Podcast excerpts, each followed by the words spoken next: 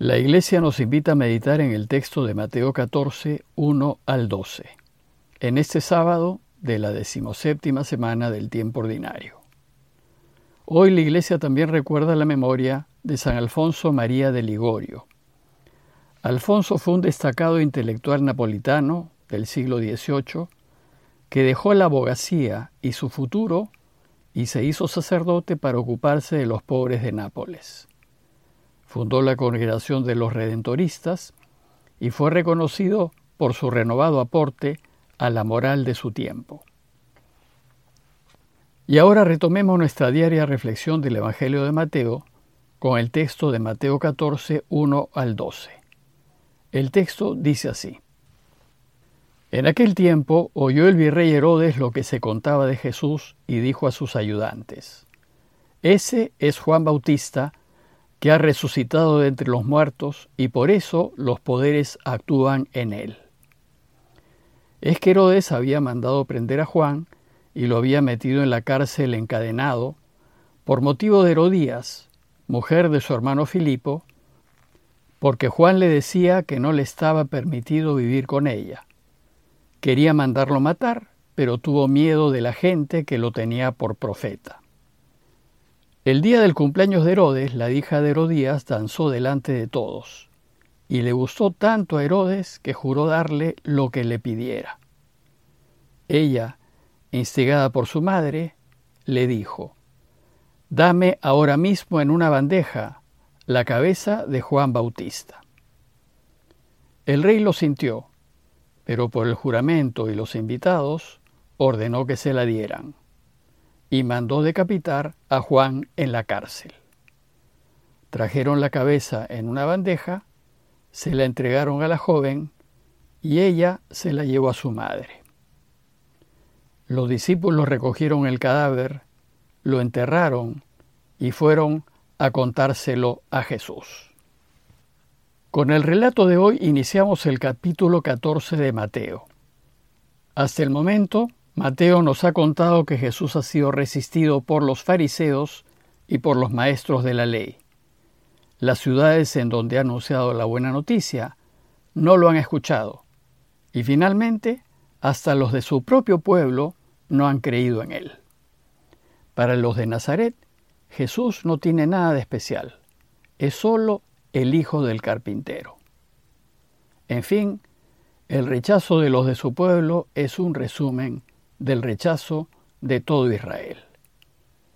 Entonces, según Mateo, a partir de este momento, Jesús ya no se va a dedicar a enseñar a la gente. Ya lo hizo en su Sermón del Monte, lo hizo en sus milagros y en sus parábolas, y ya les ha enseñado todo lo que necesitan saber. Ahora la gente puede tomar una decisión, seguirlo y ser discípulo suyo, o no seguirlo y continuar viviendo como siempre ha vivido. En adelante, Jesús se va a concentrar en enseñarle solo a sus discípulos, y ellos irán haciendo de intermediarios entre el Señor y la gente. En favor de la gente, Jesús solo va a realizar algunos milagros. Como introducción a esta nueva etapa de su Evangelio, Mateo nos relata la muerte de Juan el Bautista. Veamos el relato más en detalle. Herodes Antipas fue hijo de Herodes el Grande, quien fue el que gobernaba Israel cuando nació Jesús.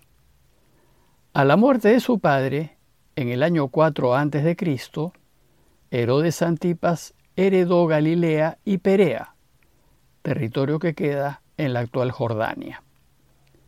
Herodes fue tetrarca de estos territorios fue una especie de reyesuelo a órdenes de Roma. Es decir, Nazaret, Cafarnaum, Caná y otros pueblos del lago estaban en territorio de Herodes. Y Antipas gobernó estos territorios hasta el año 39 después de Cristo, año en el que murió. Esto quiere decir que Herodes Antipas fue rey de Galilea, la tierra de Jesús, durante toda la vida de Jesús. Bueno, pues resulta que Herodes le llegó información acerca de Jesús, de lo que enseñaba y de los milagros que hacía. Dice el texto.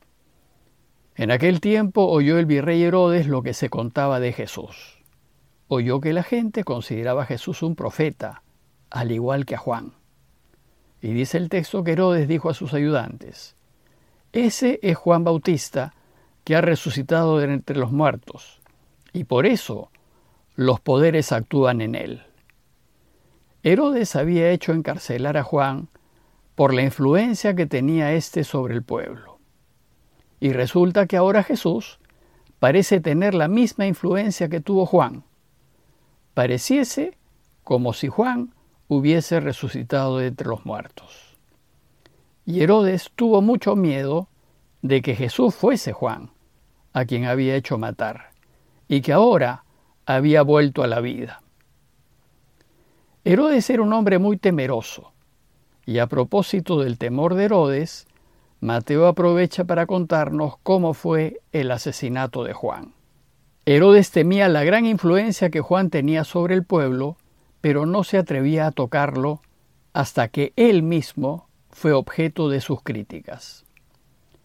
Juan criticaba públicamente a Herodes por su situación de pareja. La situación era la siguiente.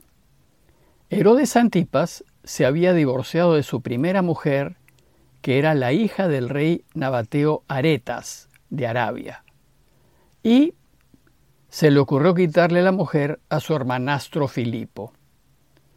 La mujer era Herodías, sobrina suya, pues era la hija de una de sus hermanas. Herodías era muy ambiciosa y Herodes era más importante que Filipo. Entonces, Herodías utilizó la ley romana para divorciarse de su tío Filipo y casarse con su tío Herodes. Pero ante la ley judía esto era inválido. La mujer no se podía divorciar. Era el hombre el que se podía divorciar de su mujer. Y entonces Juan llama la atención a Herodes porque estaba rompiendo la ley de Moisés, al casarse con la mujer de su hermano, que era a la vez su sobrina. Dice Levítico 20:21, si uno toma por esposa a la mujer de su hermano, es cosa impura. Y entonces Herodes, al verse criticado por Juan, lo metió en la cárcel.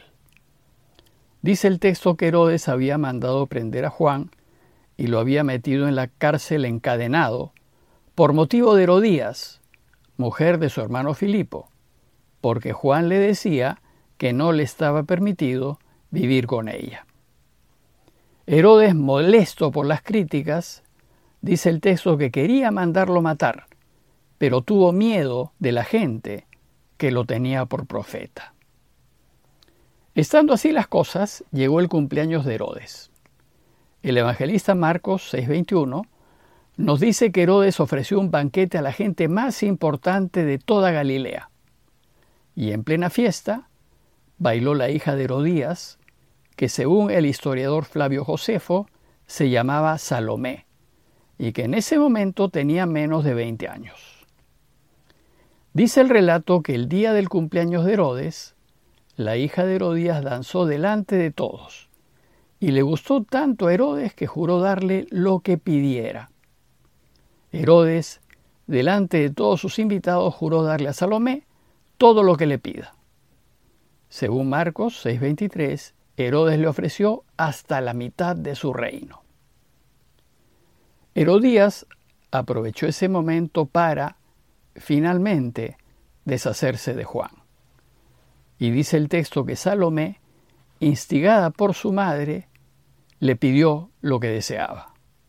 Y lo que le pidió fue, dame ahora mismo en una bandeja la cabeza de Juan Bautista.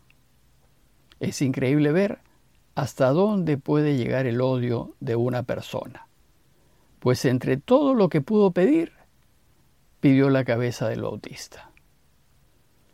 Ante este pedido, Herodes quedó atrapado y se vio obligado a hacer matar a Juan. Dice el texto que el rey lo sintió, pero por el juramento y los invitados ordenó que se la dieran y mandó decapitar a Juan en la cárcel. Pero ¿por qué Herodes se sintió obligado? En circunstancias normales, probablemente Herodes se hubiese resistido a tal injusticia, así como Pilato se resistió a la injusticia de crucificar a Jesús. Pero había hecho una promesa pública delante de todos sus importantes invitados y si no la cumplía, iba a quedar mal. Herodes prefirió quedar bien en lugar de hacer justicia.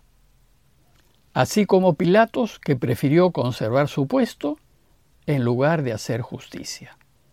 Ciertamente Dios, que es justicia, no estaba al centro de la vida de estos dos hombres.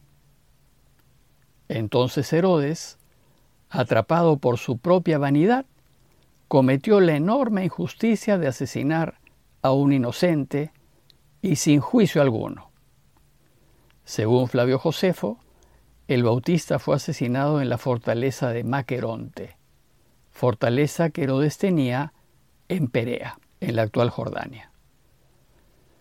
Y entonces dice el texto, trajeron la cabeza en una bandeja, se la entregaron a la joven y ella se la llevó a su madre.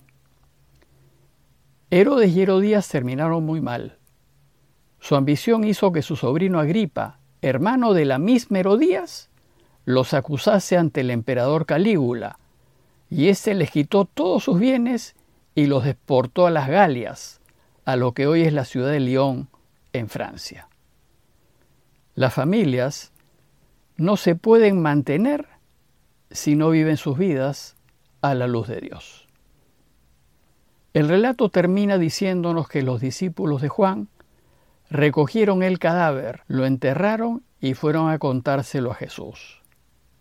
Y en cuanto se enteró Jesús, se retiró a un lugar solitario.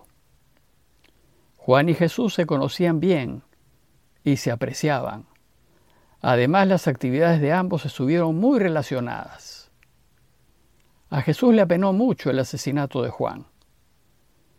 Su muerte viene a ser un adelanto de lo que a él mismo le pasará por procurar que su padre reine.